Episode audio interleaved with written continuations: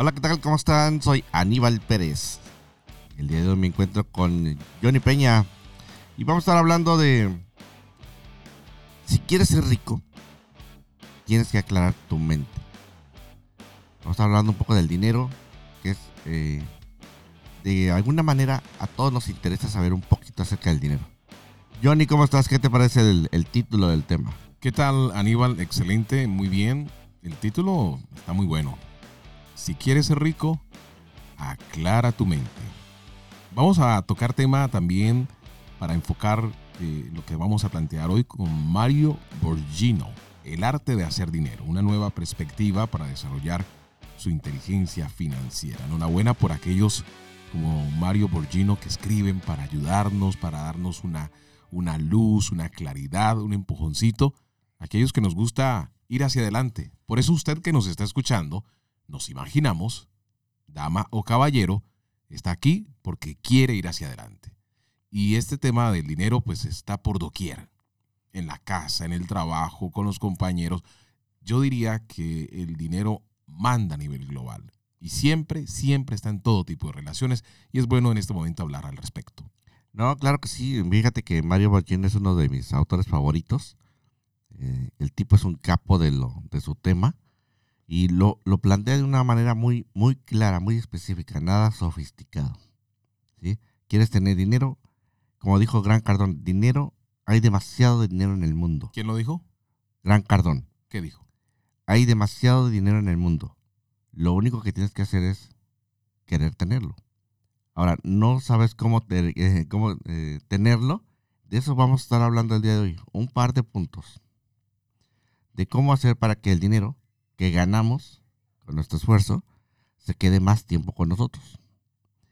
De ahí, podemos ver, de, a partir de ahí, podemos ver que todo el dinero que estamos ahorrando debe tener, el único objetivo es invertirlo después. Que genere dinero. Que genere dinero del propio dinero. Entonces, si tú vas a ahorrar, tiene que ser con el objetivo de invertir a futuro. Si no, solamente te vuelves uh, una persona de un hábito de ahorro, pero nunca vas a llegar a tener eh, las cosas que manejan los ricos. O sea, tu, objetivo es ay, mira cómo aquel señor que tiene su empresa, tiene su carro, su buena casa, vive en esta zona.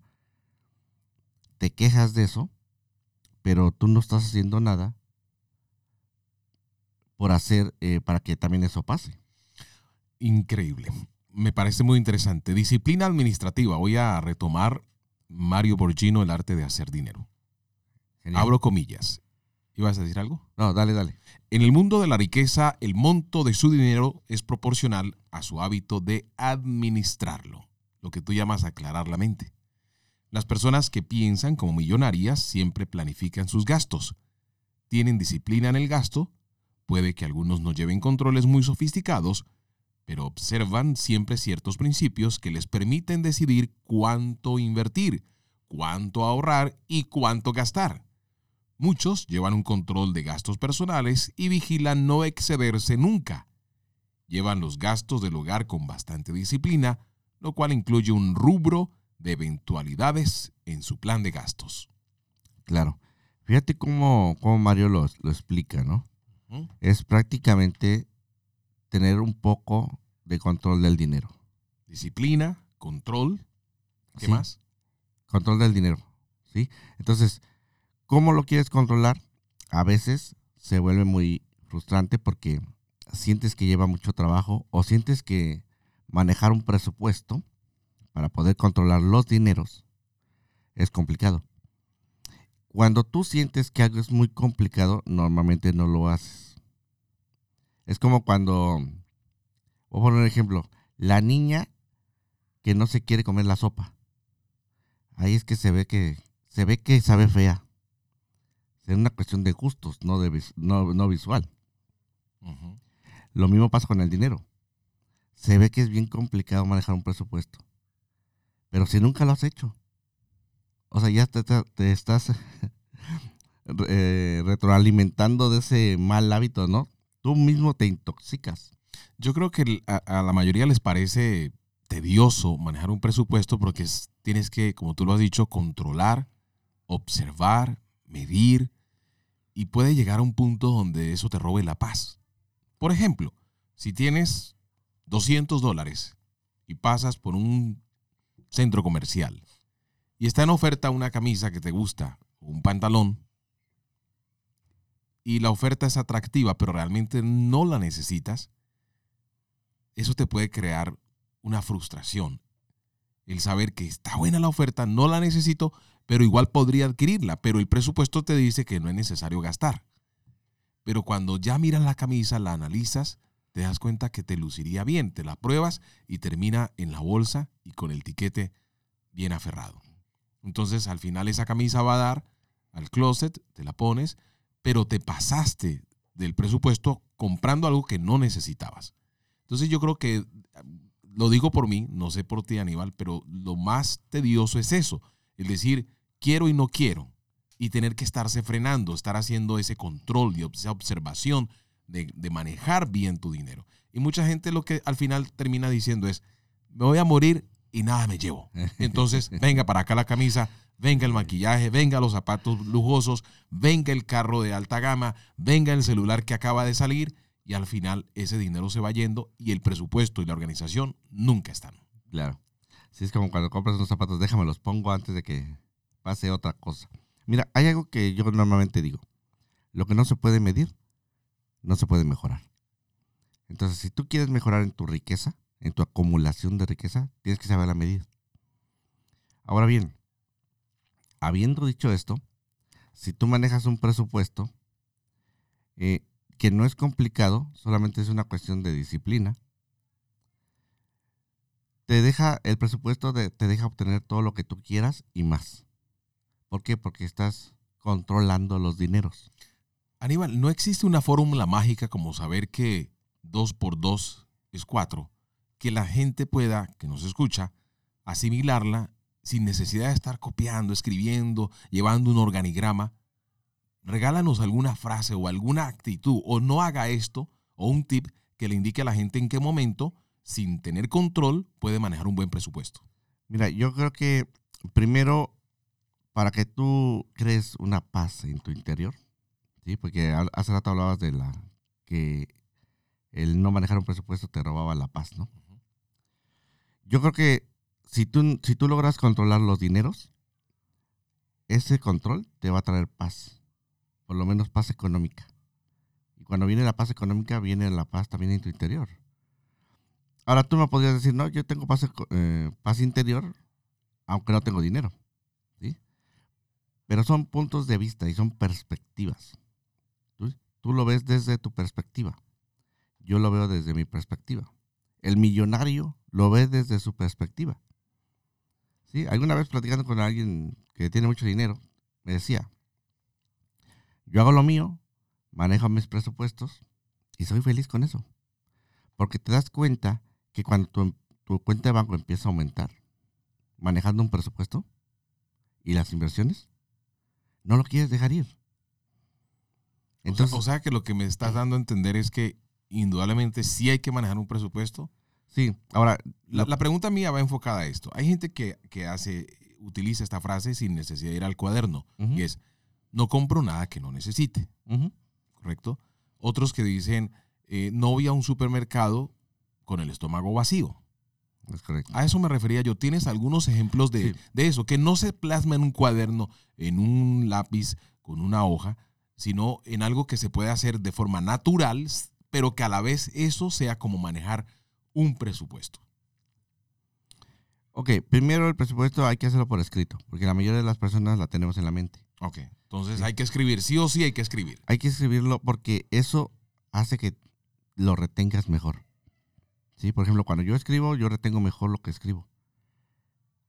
Entonces hay que ver de qué manera tú puedes aprender mejor. A lo mejor tú eres más visual o más auditivo o necesitas vivir la experiencia para que retengas esa parte. Entonces, ve de qué manera puedes aprender mejor el manejo de los dineros y eso te va a dar, te va a generar paz. Mira, hace rato hablabas de por qué no comprar la camisa aunque no la necesite, solamente porque me gustó y estaba de oferta.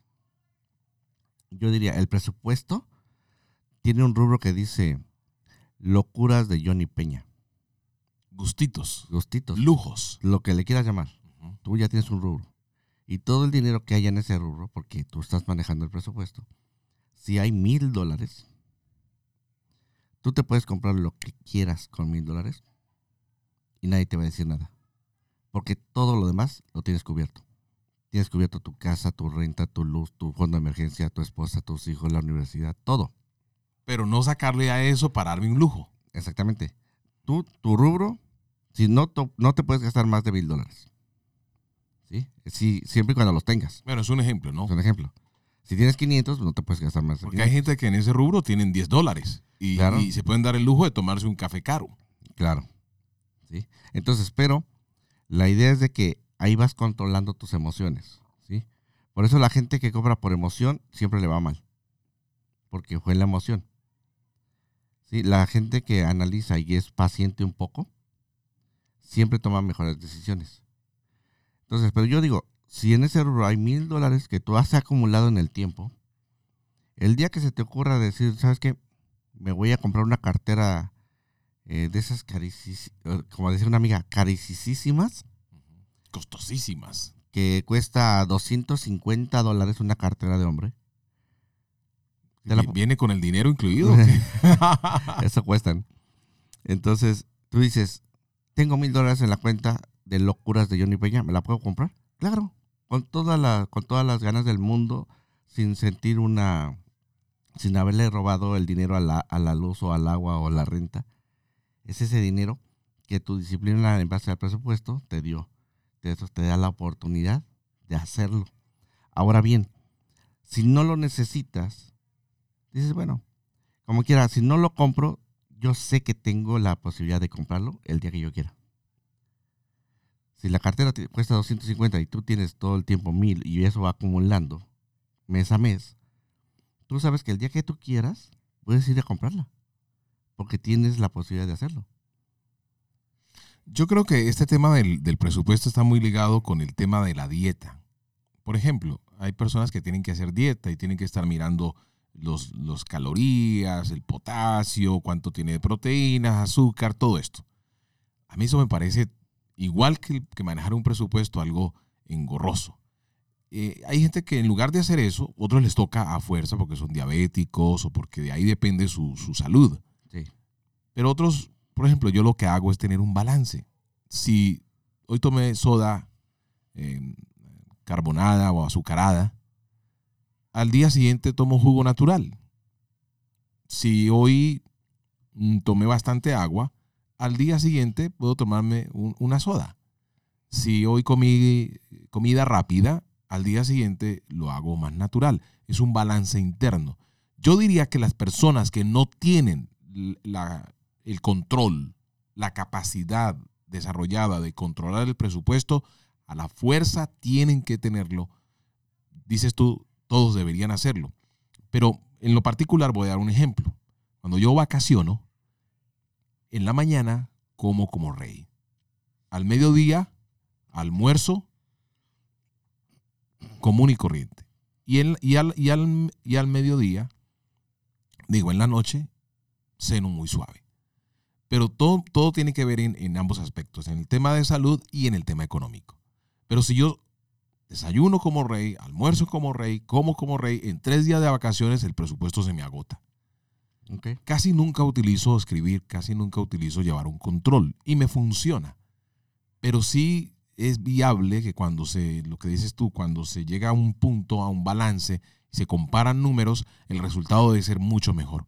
O sea, si se escribe y se tiene en cuenta, podría ser más eficaz que llevar el balance que yo llevo. No estoy diciendo que lo hagan, pero a mí me funciona. Por ejemplo, eh, ahorita que hablaste de las vacaciones y de balance, yo lo, yo hace mucho tiempo también eh, manejaba mucho lo que era el balance, ¿verdad? Pero ahora lo ha cambiado por la armonía, ¿sí? Al balance tú le tienes que quitar algo y ponérselo a otra cosa para que quede la balanceada la cosa, ¿verdad? Pero la armonía, a la armonía no le tienes que quitar nada a nadie. Todo lo complementas. El, el- el río fluye bastante bien. Entonces, si tú lo, lo manejas con una armonía, corre mejor la cosa. Ahora, cuando te vas de vacaciones, tú dices, bueno, tengo mil dólares, volvemos al caso de los mil, ¿verdad? tengo mil dólares para irme de vacaciones. Me quiero ir a Chicago o me alcanza para irme a Chattanooga. ¿Sí? Ahora, tú puedes, en, las vacaciones hay que estar conscientes de algo. Cuando tomes vacaciones, disfrútalas. No importa si comes cenas y, y, y- y- la merienda, en el desayuno, la comida y cena, como rey. No importa. Hazlo. ¿Por qué? Porque... Ahí se van los mil dólares en dos días. No, espérame. Creo yo, ¿no? ¿Por qué? Porque son tus vacaciones. Claro, tienes que medirte contra el presupuesto. Pero dices, ¿sabes qué? Si yo tomo unas vacaciones y en tu mente está desayunar, comer y cenar como rey, entonces si no te pudiste ir la primera vez para hacer eso, entonces espérate para que lo haga la segunda. Y ahí es donde vas a experimentar un cambio que antes no lo habías hecho. ¿Y cómo, cómo se logra la, la armonía que tú dices ahí? ¿Cómo se aplica la armonía en ese ejemplo? La armonía, tú puedes decir, ¿sabes qué?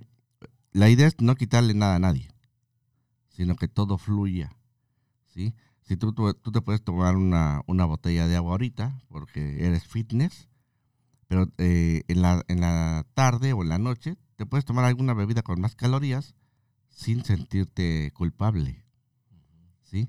Lo que ¿Sabes qué ayuda mucho? El grupo en el que estés. ¿Sí? En el gru- si tu grupo es de fitness, el mismo grupo te va a orillar a decir, ¿sabes qué? Si vas a tomar algo de calorías, tómate esta bebida que es con menos calorías, pero tiene el mismo, el mismo sabor. Entonces, el grupo en el que estés te va a ayudar bastante. Igual con los dineros. Si estás con un grupo que no maneja un presupuesto y que se la pasa gastando, eh, eh, desayuna como rey y cena como mendigo y come como mendigo, pues claro, es tu grupo es el que te está absorbiendo. Si tú operas de manera diferente, el grupo te va a dar, te va a ver de manera diferente. El bullying, olvídate, va a estar a la orden del día. Entonces, influye mucho los grupos con los que te juntes, ¿ok? Vamos a hablar de cuatro tipos de actitudes ante la vida y el dinero. Primero, el consumista. El dinero solo sirve para pagar compras, es lo que dice el consumista. Vive aparentándose rico, aunque rara vez lo es. Es adicto al gasto y está agobiado por las deudas. El consumista. Esa es la, la mayoría de las personas. Tiene ese, ese consumismo. Porque el mismo, la misma, eh, el mismo país, el misma, la misma sociedad. No, déjame ver. La, el marketing de todas las empresas hacen que te vuelvas consumista. ¿sí? Por eso la mayoría está en eso. Pero, pero creo yo que mucho del consumismo tiene que ver con el no futuro. Alguien tiene un salario mínimo, por, coloquémoslo en cualquier país, no digamos un país en especial. Y lo que gana es lo, lo suficiente y necesario para vivir con lo básico, pero no le queda para ahorrar. Entonces decide gastarlo, porque en ese no futuro, ¿de dónde? Si no le queda para ahorrar Es correcto. y se dedica a consumir. Sí, porque si le sobran eh, 100 dólares, pongámoslo en dólares, de aquí a que tenga 10 mil dólares, correrá mucha agua bajo el puente. Entonces decide, ah, mejor me los gasto. Y se, y se dan ese lujo de ese rubro para el lujito X con esos 100 dólares. Mas no los destinan para ahorrar, porque el no futuro es que se ve muy lejos el panorama. Y sobre todo en países donde no hay una economía estancada, hay un desbalance de, de ingreso económico que hace que la gente que gana menos nunca vaya a ganar más de allí. Claro, este, yo creo que es una cuestión de mentalidad y conocimiento. ¿Qué debería hacer esa persona que le sobran esos 100 dólares en un, en un lugar de no futuro? Que le sobran o que le hacen falta. Que le sobran. O sea, que le sobran. Que le sobran cuando decimos que cumple con la renta, cumple con lo básico, eh, ahorra, se aprieta un poco en gasto, pero a pesar de eso le sobran 100 dólares. Ok. ¿Qué hacer? Con esos 100 dólares lo que tiene que empezar a hacer, primero, eh, acumular para un fondo de emergencia. Y segundo, con esos mismos 100 que, que si tuvo la capacidad de juntar 100, va a, tener, seguir, va a seguir teniendo esa capacidad de mes a mes tener esos 100. Invertirlos. Invertirlos en Invertirlos. algo que le, que le dé resultado económico. Sí, invertirlos, pero no nada más invertirlos nada más porque sí, sino él tiene que, o sea, tú tienes que estudiar, tienes que leer, tienes que juntarte con grupos de crecimiento. ¿Invertir en qué? Es, es ahí, a donde, ahí a donde voy. Si yo te digo invertir en, en en algo que a mí me resulta, tal vez a ti no. Si yo invierto en algo que a mí me gusta, tal vez a ti no. Entonces es una cuestión de perspectiva. Se puede invertir en muchas cosas, pero tiene que ser algo que tú digas, sí, me llama la atención invertir en esto. Yo daría un ejemplo de eh, invertir, digamos, en camisetas y, y revenderlas. Buscar el nicho y con esos 100 dólares comprar, digamos, 10 camisetas, ir y venderlas, acumular y, y va creciendo y va creciendo, hacerlo a un lado de su trabajo. ¿Ok? Yo creo que tiene mucho que ver también lo que tú acabas de decir con la iniciativa de la persona. El, Ahora re- recuerda que yo tengo una frase muy que, que yo digo bastante.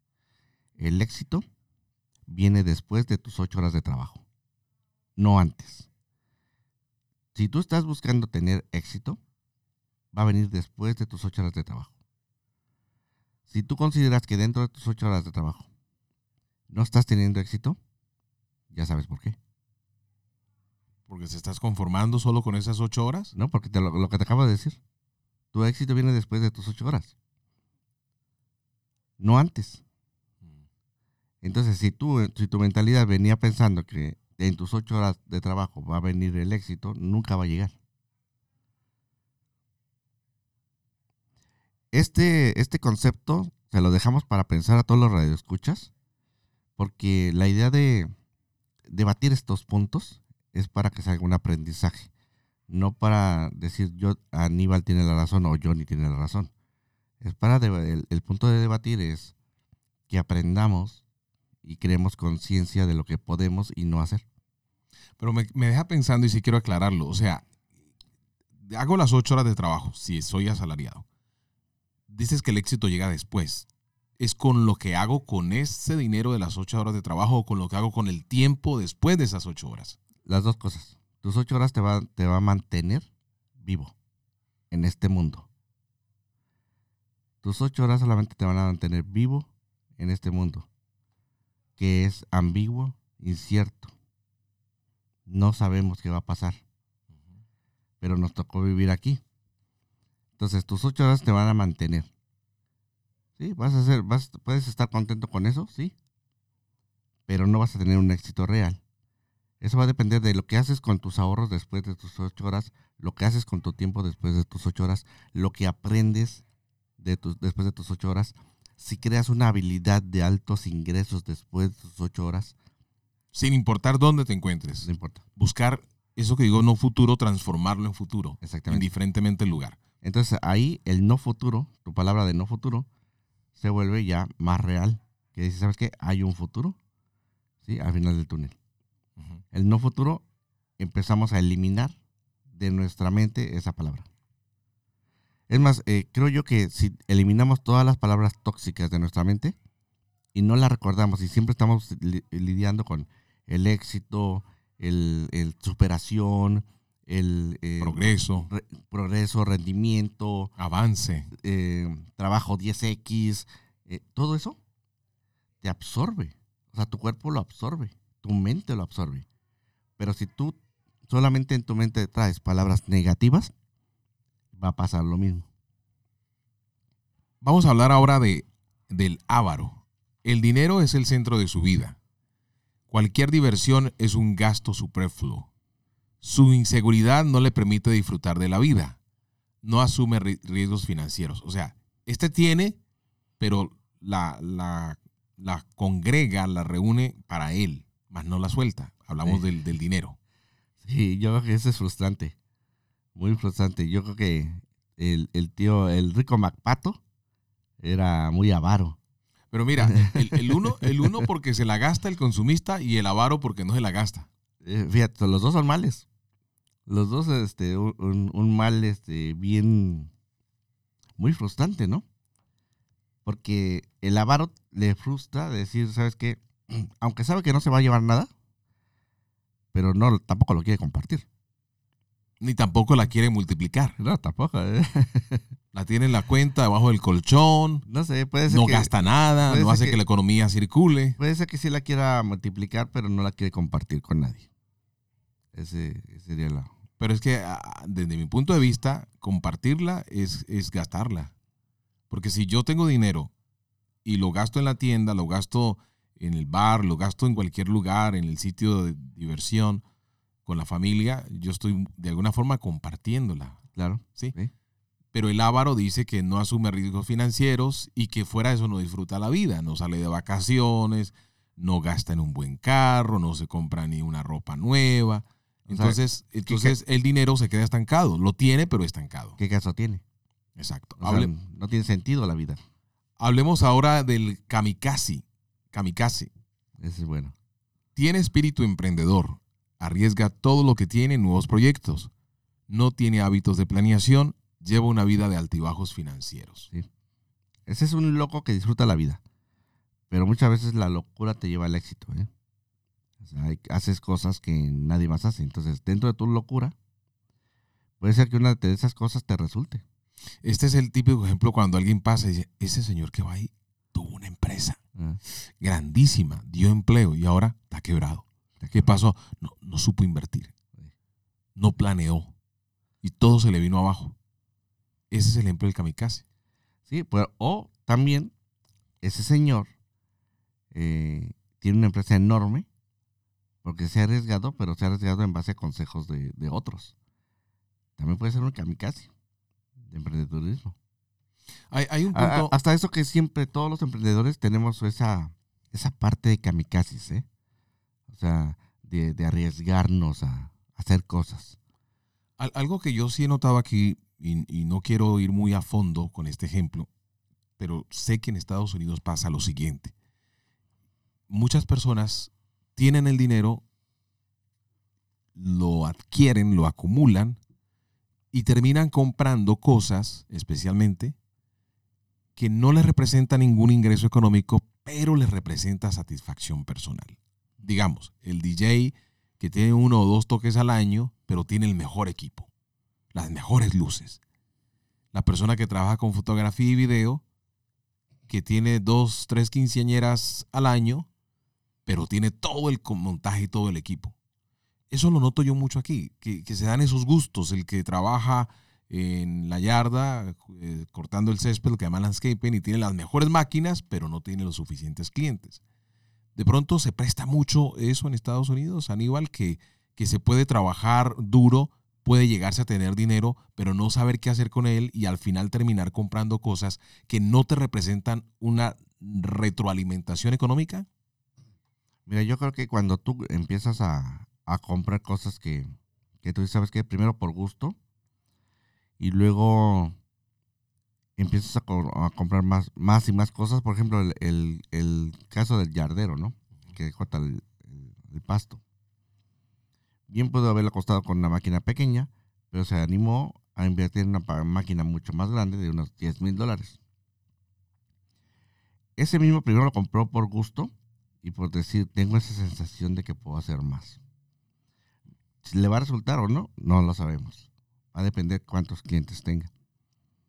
Pero el, el éxito viene por ahí. O sea, ya tienes la máquina, tú te exiges a que ya, ya tienes el equipo. Ahora, ¿qué, qué tienes que hacer? O sea, ser, ser constante en lo que estás Y haciendo. poner a trabajar ese equipo. Exactamente. Caso contrario, que si tuvieras tu máquina chiquita, pues dices, no tengo problema. Al contrario, hasta me sobra dinero de las pocas casas que hago. ¿No? Entonces, hay una, hay una cuestión de motivación cuando tú tienes un equipo muy grande. ¿Qué más hago? ¿Qué más cómo aporto? ¿O ¿Dónde busco? ¿Y cómo le saco fruto a esa inversión? Yo recuerdo un, un compañero de trabajo hace muchos años, yo era ayudante de él, era un gran maestro carpintero. Se compró una máquina que le costó 5 mil dólares solo para hacer un mueble, que era un mueble tipo bar en un restaurante.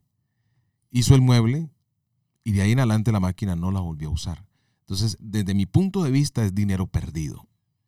Si esa máquina no se reutiliza y se sigue fructificando su accionar, al final termina siendo un gustito de esos que nos damos, como cuando nos compramos la camisa. Exacto. ¿Quién piensa como millonario? Quien piensa como millonario. Acumula riqueza y sabe disfrutar de ella. Tiene objetivos claros, planea gastos y ahorros, es estudioso del dinero, asume riesgos en inversiones y busca oportunidades. Entonces, para, para poder acumular riqueza, primero tenemos que aclarar nuestra mente antes de dar cualquier plazo, eh, cualquier paso.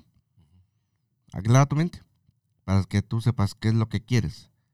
Y en base a lo que es lo que quieres, te crea el plan de acción. Ahí es donde empieza a decir, ok, perfecto. Cada pasito que yo doy va dirigido al objetivo que yo ya me planteé. ¿Por qué? Porque en mi mente lo tengo muy claro. Es ahí donde empieza a, empieza a ver frutos. Ahora, ¿todo es eh, miel sobre hojuelas? Pues no. No es así. Es complicado. Va a ser difícil. Pero aún así lo haces. Entonces, por eso la gente que tiene mucho dinero hace cosas que la gente normal no hace. Entonces, la gente normal, listo, sigue al rebaño. Él no lo sigue. Nada contracorriente. Se involucra en otras esferas. Lo que la gente normal normalmente pues no haría. Porque aparte que no quiere, porque está muy a gusto como está, y su círculo de amistades no le exige, no le exige ser mejor.